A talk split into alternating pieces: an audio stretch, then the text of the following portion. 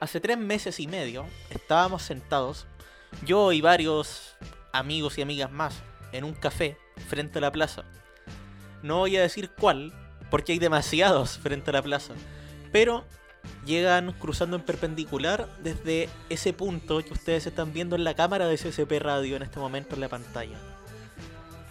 Ahí hablábamos, conversábamos, eh, nos quejábamos, celebrábamos, dependiendo de quién fuese, sobre un super marzo que nunca fue. Bueno, sobre el café en Conce se trata el capítulo de hoy de este microespacio que cada capítulo va cobrando un poco más de sentido que se llama Seguimos aquí en ccpradio.cl.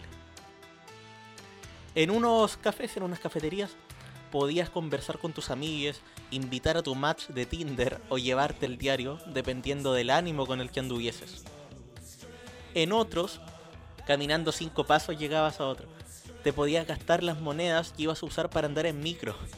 Y que vintage suena en estos momentos andar en micro te las gastabas en las máquinas de arcade que estaban dentro de este café, devenido en cafetería porque antes no era cafetería, en el que igual te podías hacer sesiones de fotos.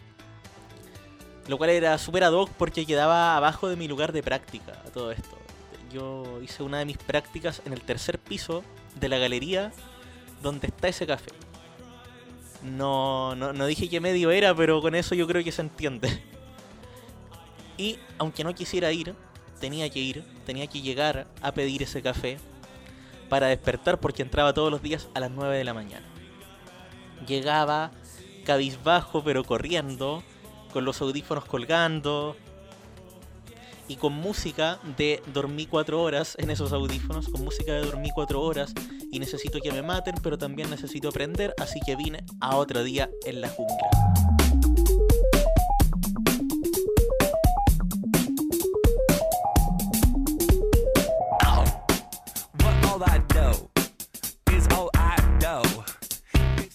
Era, más o menos la música que escuchaba mientras corría, esquivaba autos. Esto ya es en la época que no habían semáforos en, por O'Higgins, O'Higgins, Colo Colo, ni al Pinto.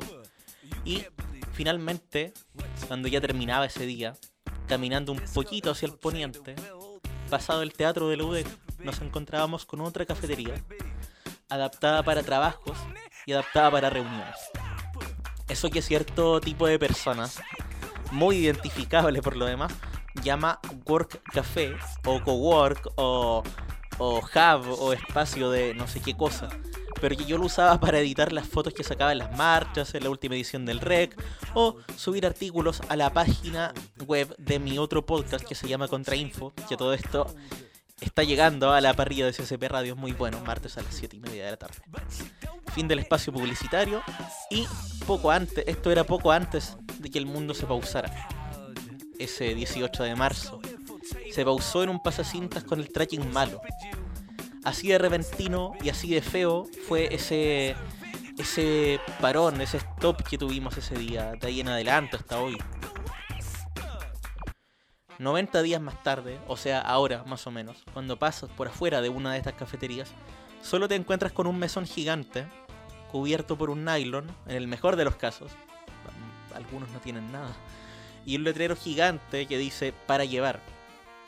Una experiencia que claro está no tiene muchas diferencias con pedirlo directamente a través de una aplicación, excepto que te cobran el costo de envío y eso duele cuando estás a fin de mes.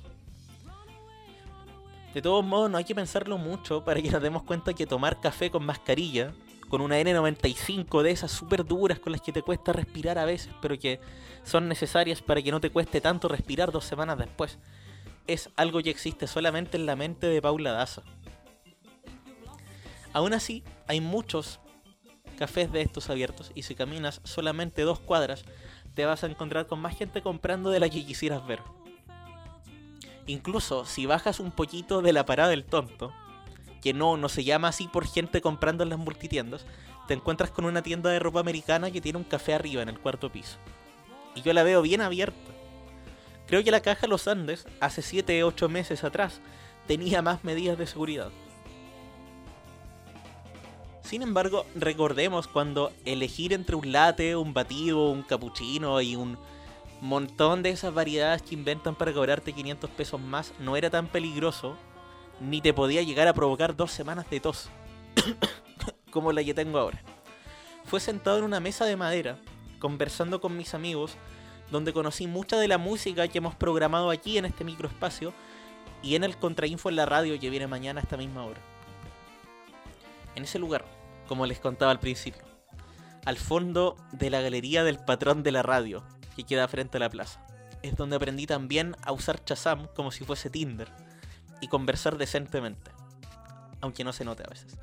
Dicen que el café es amistad, pero más allá del cliché de Friends o de cualquiera de esas series con risas pregrabadas que dan en Warner, comprobé cierto a veces. Hay amistades mías que nacieron ahí, otras que se rompieron y que volvieron después, reuniones de pauta en algunos momentos, sesiones de fotos, citas, y todo eso a una luca y algo de distancia.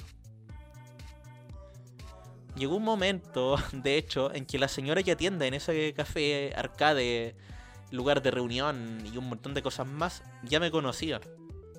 Ella sabía que trabajaba en el tercer piso, sabía los días que me tocaba ir a esa hora o el día que me tocaba ir a las 11 y que sufría corriendo 10 cuadras para llegar a la hora.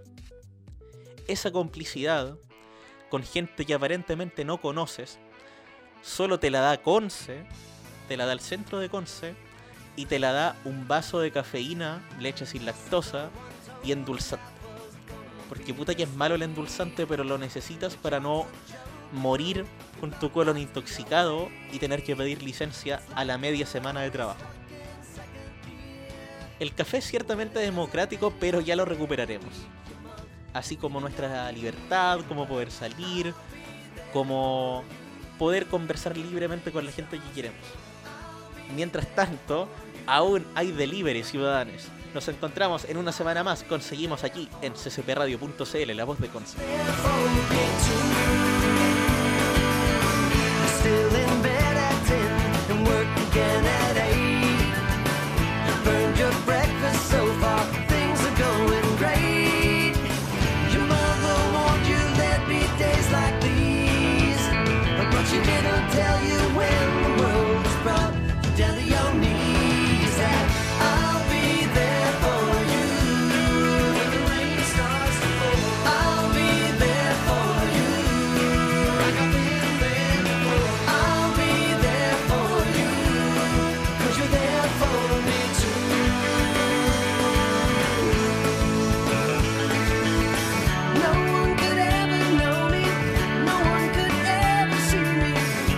You're the only one who knows what it's like to be me.